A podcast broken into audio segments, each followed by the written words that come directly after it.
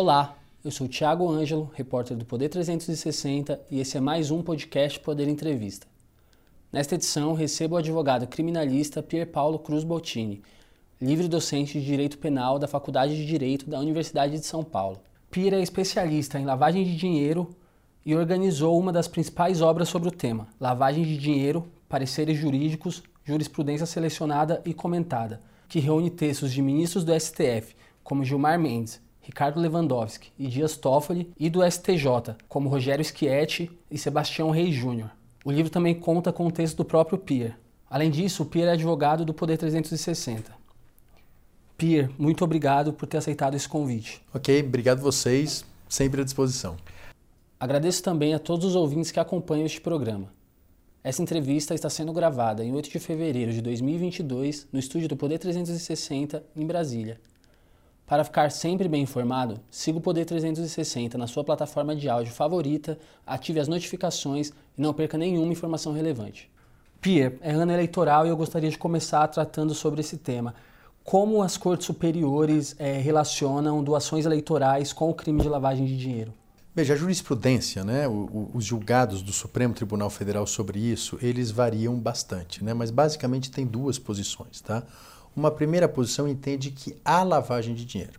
Então, quando o político pede dinheiro indevidamente, né, propina, e usa esse dinheiro, e pede e recebe isso via doação eleitoral, então o sujeito pede uma vantagem indevida e aquele empresário, aquele executivo, aquela pessoa interessada é, no trabalho do político faz uma doação eleitoral, uma, um entendimento é que existe corrupção e existe também lavagem de dinheiro. Porque você doar na campanha eleitoral, na prestação de contas eleitorais com o registro formal, seria uma forma de ocultar o pagamento indevido. Portanto, seria também lavagem de dinheiro. Você teria os dois crimes aqui. Há um outro entendimento do Supremo, de alguns outros ministros, que diz que não. Na medida em que é, o parlamentar corrompido ele recebe esse dinheiro via doação eleitoral. Isso acontece ao mesmo tempo, o recebimento da propina e a suposta ocultação da doação eleitoral. Então, na medida em que isso acontece ao mesmo tempo, a corrupção e a lavagem de dinheiro, só existiria corrupção. Por quê? Porque, segundo a lei, a lavagem de dinheiro é quando eu oculto um produto de um crime que já aconteceu. Se nesse caso a corrupção está acontecendo ao mesmo tempo que a lavagem de dinheiro, então não há um crime antecedente, não há um crime anterior, há um crime concomitante e por isso não haveria lavagem de dinheiro. Então é uma discussão técnica, mas tem um resultado muito importante, porque significa manter ou não manter uma acusação por lavagem de dinheiro. Isso significa uma pena de 3 a 10 anos a mais no caso. Né? Mas você, você concorda com, com algum desses, desses dois entendimentos? De que lado você ficaria? Eu, particularmente, eu, eu tenho uma, uma compreensão um pouco diferente disso. É, Para mim, é, nenhuma dessas teses é, é, é exatamente adequada. Veja, de dinheiro é o ato, então, mais uma vez, de ocultar, de dissimular o produto do crime. Então, se cometer um crime anterior, pegar esse produto e ocultar e dissimular, esconder. Se aquele político ele pede um dinheiro, é uma propina, e a propina que ele quer é a doação eleitoral, ou seja, a vantagem indevida que ele quer na corrupção é a doação eleitoral, e ele usa isso como doação eleitoral, não tem nenhum ato de ocultação, não tem nenhum ato de, de mascaramento. Veja, se quem faz a doação é o próprio corruptor, na prestação de contas, na própria campanha do corrompido, veja, não tem ocultação, não tem dissimulação, não tem nada mascarado aqui. Portanto, eu entendo que não tem lavagem de dinheiro, não porque uma é concomitante com a outra, mas porque não tem um ato de ocultação aqui. Isso é feito às claras. É diferente se o corruptor usa um laranja para fazer a doação eleitoral. Aí sim eu tenho uma ocultação. Mas quando isso sai da própria, do próprio corruptor, da pessoa física do corruptor, e há uma doação, eu não vejo aqui ato de ocultação suficiente para caracterizar que é uma lavagem de dinheiro. Portanto, eu entendo que nesse caso tem corrupção, evidentemente, mas não tem lavagem de dinheiro. Mas, mas quando a, a, contrapartida negociada na corrupção é a própria doação, isso já não no, no envolve um disfarce para a origem ilícita do dinheiro, por exemplo, já que o, o candidato pode usar licitamente um valor que é ilícito. Mas veja, o que, que a lei fala, né? Se a gente for ver a, a lei, o artigo 1 da lei de lavagem, ele fala é ocultar ou dissimular a origem, a localização ou a propriedade do bem. Veja, eu não dissimulei a origem. A origem é uma doação eleitoral. Realmente é uma doação eleitoral. Eu não dissimulei a localização, está lá naquela conta. Eu não dissimulei a propriedade, a propriedade é clara. O que na verdade eu estou ocultando aqui é o motivo pelo qual essa doação foi feita. Né? Na verdade, não é um motivo altruísta ou ideológico, mas é um motivo é, de corrupção. Mas eu ocultar o motivo não é elemento desse crime. Ou seja, ali a lei não fala ocultar o motivo. Então, nesse caso, me parece que não existe uma ocultação do motivo, mas ela não é suficiente para caracterizar a lavagem de dinheiro, desde que ela seja feita às claras. Tá? Como, como é e, e, qual é e como ocorre a, é, a ocultação típica da, da lavagem de dinheiro?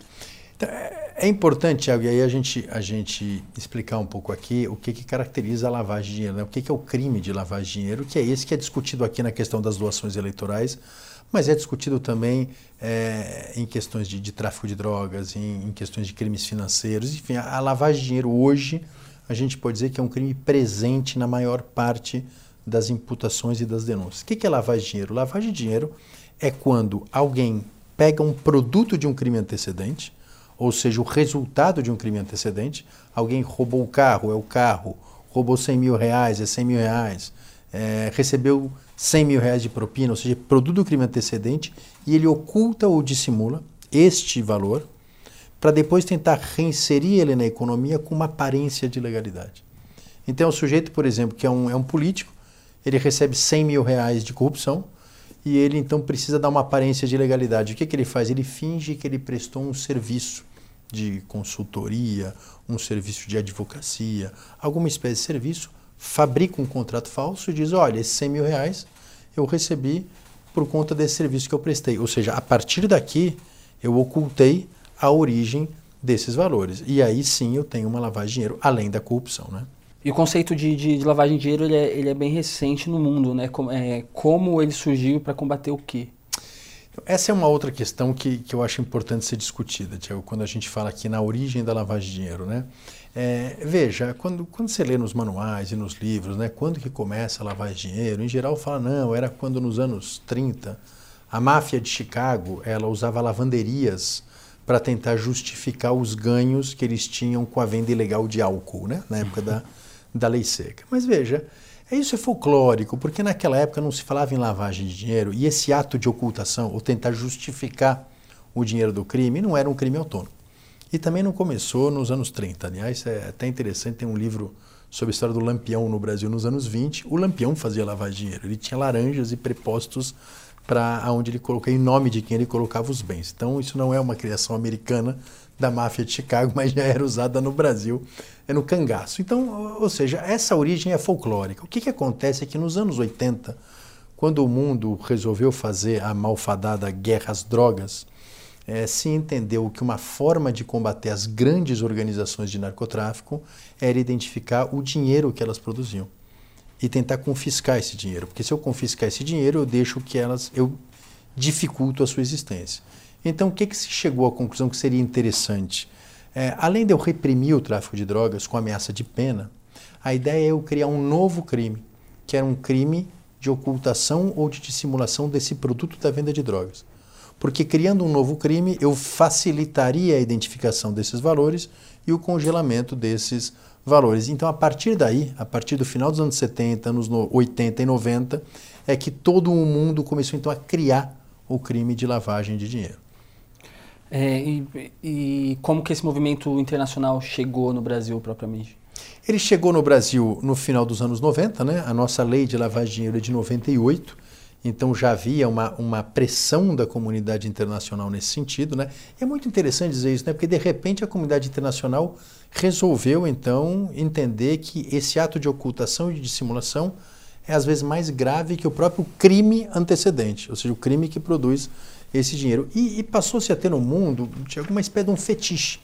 Ou seja, nós precisamos combater a lavagem de dinheiro com todos os meios disponíveis. Né? Então, os países começaram, a comunidade internacional começou a pressionar para que a lei fosse alterada, para que os mecanismos de, de investigação fossem aprimorados, é, para que os, os, os profissionais que atuam nas áreas mais sensíveis a lavar dinheiro, como o mercado de, de atleta de futebol, o mercado de bens de luxo, o leilão de arte, fossem obrigados a cooperar com o Estado no combate à lavagem de dinheiro, fossem obrigados a comunicar eventuais atos suspeitos dos seus clientes de lavagem de dinheiro.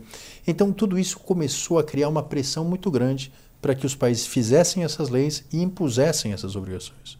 O que gerou muitas vezes, e a gente depois pode falar um pouco sobre isso, um, uma hiperregulação no campo da lavagem de dinheiro, o que não necessariamente refletiu no melhor combate ao crime, mas refletiu sim numa, numa, numa apropriação desse combate à lavagem de dinheiro por algumas é, empresas de iniciativa privada. Então, isso é muito interessante. Você teve uma hipertrofiação do combate à lavagem de dinheiro no mundo. E no Brasil, isso chega em 98, quando a gente tem, então, a primeira lei de lavagem de dinheiro. Quando, quando chegou aqui, então, a tipificação da lavagem nunca chegou a tratar só do, do, do tráfico, ela já chegou aqui ampliada? Já. Na verdade, quando em 98, a primeira, nossa primeira lei de lavagem de dinheiro, ela, ela previa é, que era lavagem dinheiro, caracterizava lavagem dinheiro o ato de ocultar ou dissimular bens provenientes de um, de um número específico de delitos. Então, era tráfico de drogas, corrupção, crimes econômicos e assim por diante, mas era um rol fechado, era um rol pequeno. Né? Se eu lavasse dinheiro decorrente, por exemplo, de furto, é, ou de roubo, ou de crime fiscal, por exemplo, se eu ocultasse ou dissimulasse, isso não era lavagem de dinheiro porque esses crimes não estavam previstos como antecedente de de dinheiro.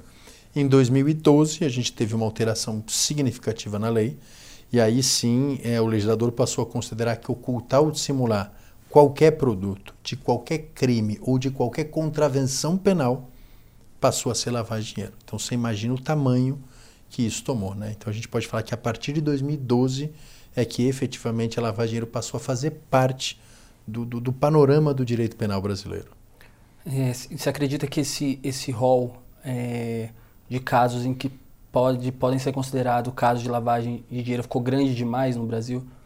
Eu acho que ele ficou grande demais, embora hoje a tendência da maior parte dos países é ampliar esse rol né, é, para todos os crimes.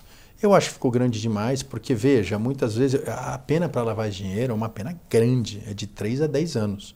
Muitas vezes maior do que a pena do crime antecedente que você imagina o seguinte: se você, Tiago, é, organiza uma rifa no seu bairro e por conta de organizar essa rifa você recebeu 5 mil reais, isso é produto de contravenção penal.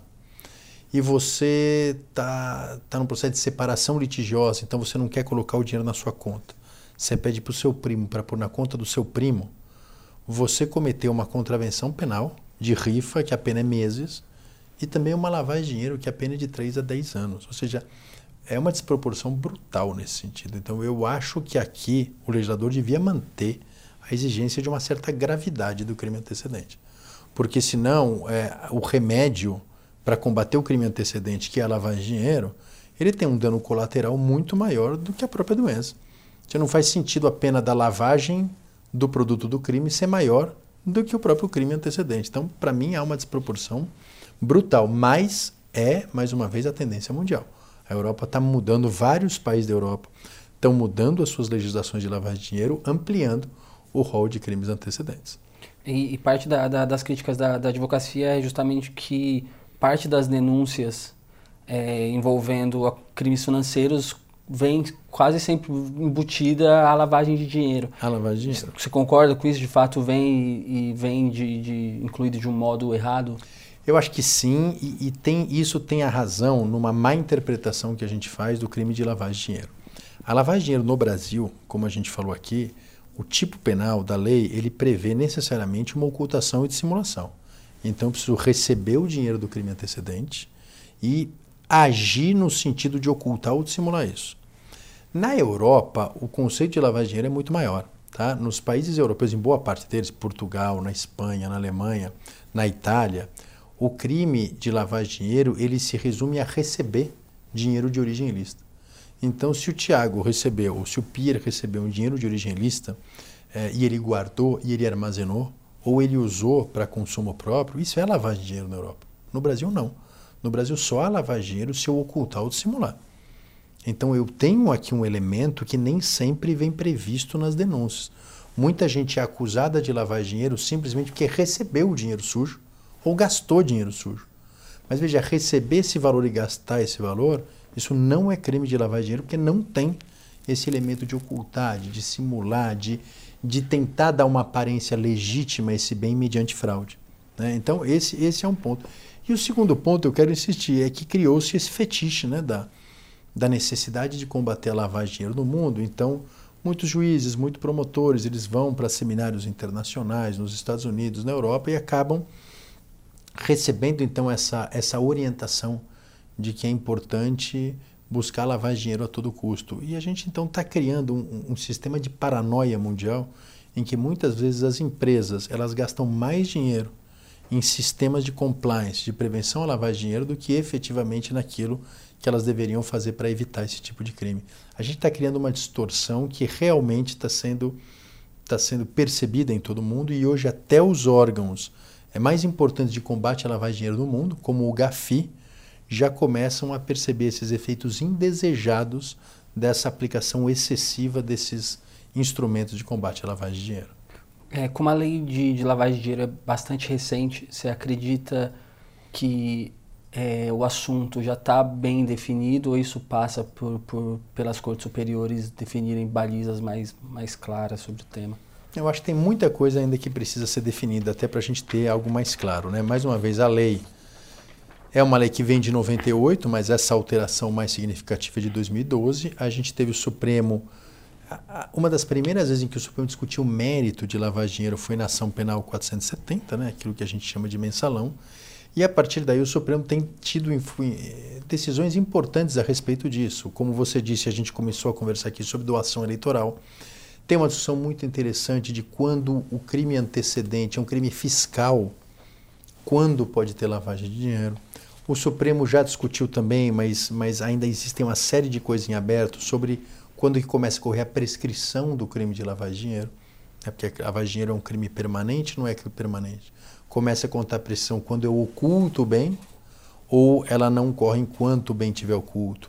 Então são uma série de questões que ainda estão em abertos, alguns aspectos delas estão em abertos, outros já foram enfrentados pelos tribunais. É, a gente pode dizer que hoje a jurisprudência sobre a lavagem de dinheiro está em construção, mas a gente ainda tem muita insegurança e mais, a gente tem muita aplicação equivocada do que efetivamente é lavagem de dinheiro. Como eu te disse, muitas vezes tem se entendido como lavagem de dinheiro o mero adquirir ou receber o dinheiro sujo. Isso, pelo teu literal, não pode ser considerado lavagem de dinheiro.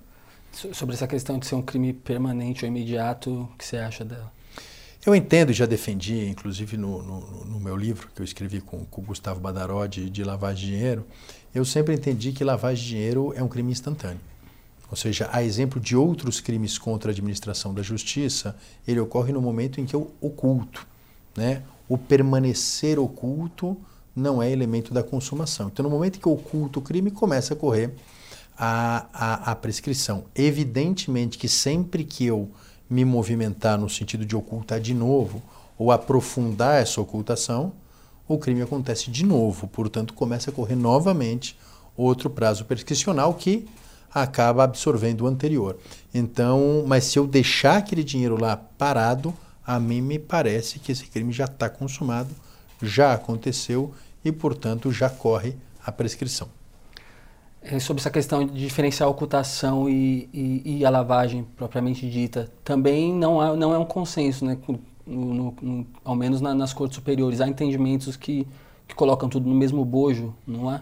É, na verdade a lavagem de dinheiro é, é o ocultar, né? É, o problema é que é, o Supremo Tribunal Federal, ele entendeu naquele caso do, do Paulo Maluf, ele entendeu de forma diversa essa questão do crime permanente, né? Ele entendeu que enquanto o dinheiro está oculto, esse crime está acontecendo. Portanto, não corre prescrição e, portanto, a pessoa que oculta pode inclusive ser presa em flagrante, porque o crime está acontecendo. Então, a posição do Supremo Tribunal Federal a respeito disso é que a lavagem de dinheiro na forma da ocultação é um crime permanente, ou seja, enquanto o dinheiro está oculto, o crime está acontecendo. Eu, particularmente, tenho uma visão um pouco distinta dessa, eu acho que não, eh, porque se ele é um crime contra a administração da justiça, ele tem que seguir a mesma lógica dos demais crimes contra a administração da justiça. Por exemplo, o falso testemunho. O falso testemunho é ocultar a verdade mas ele acontece quando eu oculto a verdade e não durante o tempo que aquela verdade está oculta. Então, eu acho que tem uma discussão que é técnica, mas ela tem um impacto muito grande aqui, que é o prazo de prescrição, e a possibilidade de você prender ou não uma pessoa em flagrante enquanto aquele valor está oculto. Então isso é muito relevante. O senhor disse que acha a pena de lavagem de dinheiro muito alta, mas é muito difícil de se punir crimes como esse também. É... Por que, que é tão difícil de você localizar a lavagem de dinheiro e punir isso adequadamente? Eu acho que, em primeiro lugar, a gente tem as nossas instituições públicas mal preparadas e mal estruturadas para isso. Né? A lavagem de dinheiro é um ato, nem sempre, evidentemente, mas é um ato, em geral, complexo, sofisticado. Né? Ou seja, as pessoas que lavam dinheiro são profissionais. Né? E elas têm, e cada vez elas sofisticam mais o seu ato de ocultar e dissimular esses bens. Então, não vai ser com uma investigação simples e rasteira que você vai identificar essa situação. Então, em primeiro lugar, é preciso qualificar essas estruturas. Dois, é preciso qualificar dentre essas estruturas o COAF. É, o COAF eu acho que é um dos órgãos mais importantes de combate à lavagem de dinheiro, porque ele faz gestão de informação. Você só sabe se tem lavagem de dinheiro se efetivamente você consegue identificar na movimentação financeira de certas pessoas algo atípico, algo estranho. Então, por exemplo, quando você vê uma pessoa que aparentemente não tem uma atividade econômica muito ampla, é, movimentar milhões de reais, ali você tem um indício. E a partir dali o COAF vai fazer um relatório e as autoridades vão investigar. Então essa gestão de informações é fundamental para o combate à lavagem de dinheiro. É, a gente costuma dizer que a eficiência no combate à lavagem de dinheiro ela não vem de mais polícia, de mais camburão, de mais operação. A eficiência na lavagem de dinheiro ela vem de uma melhor gestão de informações, de uma gestão de informações mais eficiente. Então eu preciso aprimorar o COAF, colocar mais quadros no COAF, qualificar o COAF. Ele já exerce muito bem as suas funções, mas ele precisa de mais gente. O COAF hoje recebe um número muito grande de comunicações e ele não dá conta de processar tudo isso. Então se a gente quer combater a lavagem de dinheiro, não precisa aumentar a pena, não precisa aumentar as operações ou as prisões, é preciso aumentar o COAF. Mas sobre o COAF, há decisões que consideram que, que os relatórios do COAF sozinhos não podem embasar uma denúncia por, por lavagem, por exemplo. O que, é que o senhor acha disso? Sim, veja, essa é uma discussão que ainda está aberta. Realmente houve essa decisão lá atrás. Hoje os tribunais estão revendo esse ponto de vista. Mas independentemente disso, o relatório do COAF realmente ele só apresenta indícios. Né? Ou seja, ele só diz que, olha, esta pessoa tem uma movimentação atípica. Isso pode significar de dinheiro ou não. Né? Pode ser explicado. A pessoa pode ter recebido uma herança a pessoa pode ter ganho na loteria. Então isso pode acontecer também. E quando a pessoa recebe uma herança ou ganha na loteria, o COAF identifica também e faz um relatório. Mas claro que a polícia e o Ministério Público têm que, a partir desse relatório, investigar. Então, é, juntar mais elementos de prova para constatar se aquilo é ou não é uma lavagem de dinheiro. Mas isso não significa que o relatório do COAF não seja um elemento indispensável e fundamental para você apurar os casos de lavagem de dinheiro. Você fez um histórico a respeito do, do, dos anos 80, quando começou a, a se investigar, é, enfim, a usar o conceito de lavagem de dinheiro para tentar desestruturar o tráfico.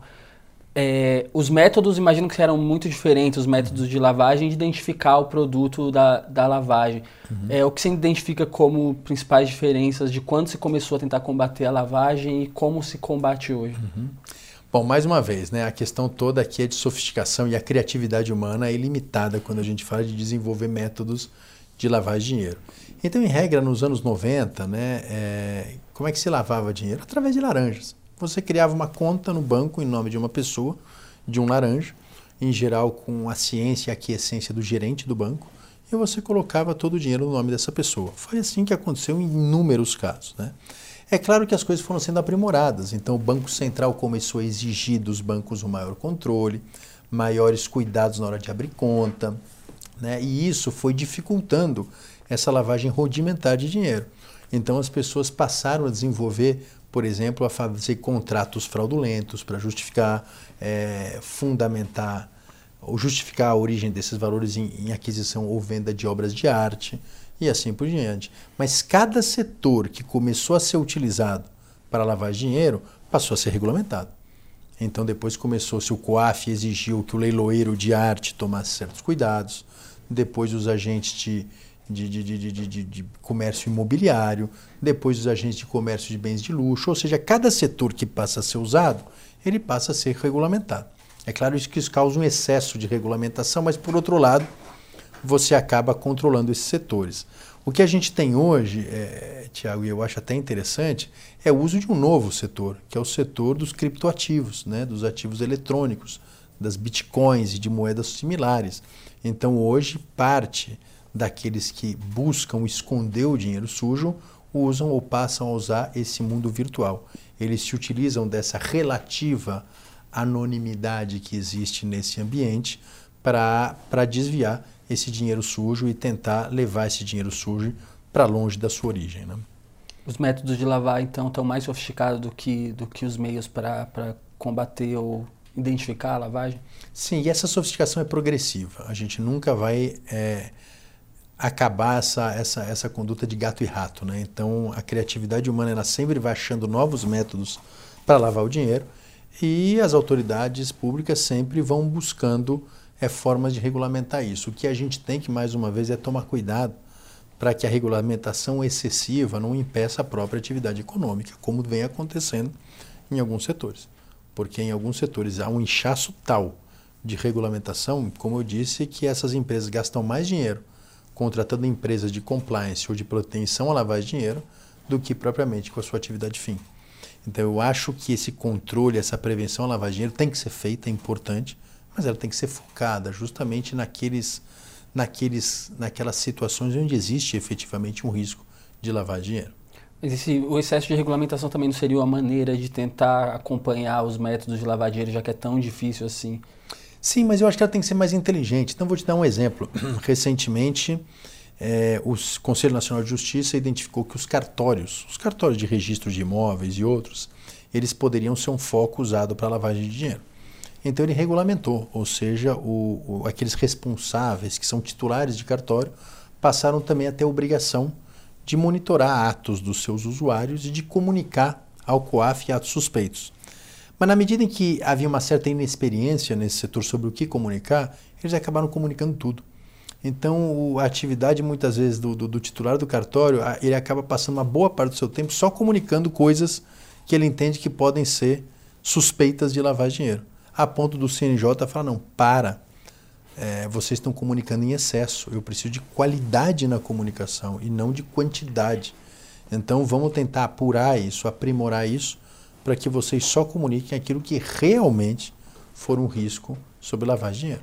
É claro que vão ter coisas que vão ficar fora vão ficar fora, mas de qualquer maneira você vai racionalizando, você vai aprimorando. Ou seja, é, você precisa ter controle, regulamentação, mas você não pode, em nome de tentar fazer um controle absoluto, inviabilizar certas práticas. Então, isso tem que ser um pouco mais inteligente, como tem acontecido no setor de cartórios. E também é necessário uma revisão da lei de lavagem de dinheiro ou uma formação de jurisprudência sobre o tema por si é, ajudaria a, a, enfim, fechar todas essas questões em aberto? É, eu, eu acho que não precisa mudar a lei de lavagem de dinheiro. Talvez o que eu mudaria é, seria justamente eu diminuir o rol de crimes antecedentes. Exigiria que só pode haver lavagem de dinheiro quando o antecedente for um crime a partir de certa gravidade. Né? Então não faz sentido eu ter um crime em que eu posso fazer uma transação penal, uma não persecução penal e resolver o crime e ficar com a pendência da lavagem de dinheiro. Então, a mim me parece que nos crimes em que cabe transação penal, em que cabe não persecução penal, que são crimes sem violência, sem grave ameaça, de baixa pena, não faz sentido eu ter lavagem de dinheiro. Isso seria para crimes mais graves. Então, essa é uma alteração que me parece importante. Outra alteração talvez é inserir no rol das empresas que devem colaborar com o governo eh, no combate à lavagem de dinheiro as empresas que são as, as, os provedores é, de criptomoedas, ou seja, chamadas exchanges. Elas podem ser um aliado importante na luta é, contra a lavagem de dinheiro. Mas afora isso, em relação à definição do crime, aos contornos do crime, eu acho que é um trabalho muito mais de jurisprudência do que necessariamente de alteração legal. Tá é claro que a gente pode pensar em um ou outro ajuste, mas eu acho que a maior parte das definições tem que vir dos tribunais. Então, é hora do Supremo Tribunal Federal, eu acho que buscar no seu colegiado resolver essas questões que ainda estão pendentes. Então é hora que essas é, é hora de colocar essas questões em pauta, colocar as opiniões diferentes e que se chegue a uma conclusão, seja de um lado ou seja de outro, mas quanto mais conclusões eu tiver definitivas do Supremo Tribunal Federal, mais segurança jurídica eu tenho nessa seara, que é uma seara que nos afeta a todos, né? porque a gente usa o serviço bancário, a gente usa cartório, a gente compra e vende imóveis, e tudo isso, no fundo, são atividades passíveis de lavagem de dinheiro. E, portanto, é importante que haja definição para que a gente, em determinado momento, não se veja envolvido com uma acusação de lavagem de dinheiro por ter praticado um ato neutro, um ato cotidiano, um ato do dia a dia. Em casos de, de, de improbidade administrativa, se, se é, há quem considere que, que é possível você cometer essa infração na, na, na modalidade culposa. No caso da lavagem de dinheiro também? Não, não existe. A lavagem de dinheiro, ao contrário de outros países, né? então, é, como na Alemanha, como na Itália, em que eles admitem a lavagem de dinheiro decorrente da culpa grave, né? então aquele sujeito que acaba operando é, sobre um dinheiro ilícito, mas que não sabe que aquele dinheiro é ilícito, naqueles países eles cometem lavagem de dinheiro culposa, né? ou seja, por imprudência, por negligência, eles acabam colaborando com a lavagem de dinheiro. No Brasil, não. Só existe lavagem de dinheiro dolosa. Eu preciso saber, ou pelo menos ter uma suspeita muito contundente, que aquele dinheiro que eu estou operando é um dinheiro que vem de um ilícito penal. Então, se eu souber disso e tiver a intenção de ajudar a ocultar e dissimular, existe lavagem de dinheiro. A lavagem de dinheiro por imprudência, por negligência, não é punível no Brasil. Chega ao final esta edição do podcast Poder Entrevista. Em nome do jornal digital Poder 360, eu agradeço ao advogado criminalista Pier Paulo Cruz Bottini. Tiago, muito obrigado a vocês e estou à disposição, como sempre. Agradeço também a todos os ouvintes que acompanharam este programa. Essa entrevista foi gravada no estúdio do Poder 360, em Brasília, em 8 de fevereiro de 2022. Para ficar sempre bem informado, siga o Poder 360 na sua plataforma de áudio favorita, ative as notificações e não perca nenhuma informação relevante. Obrigado e até a próxima.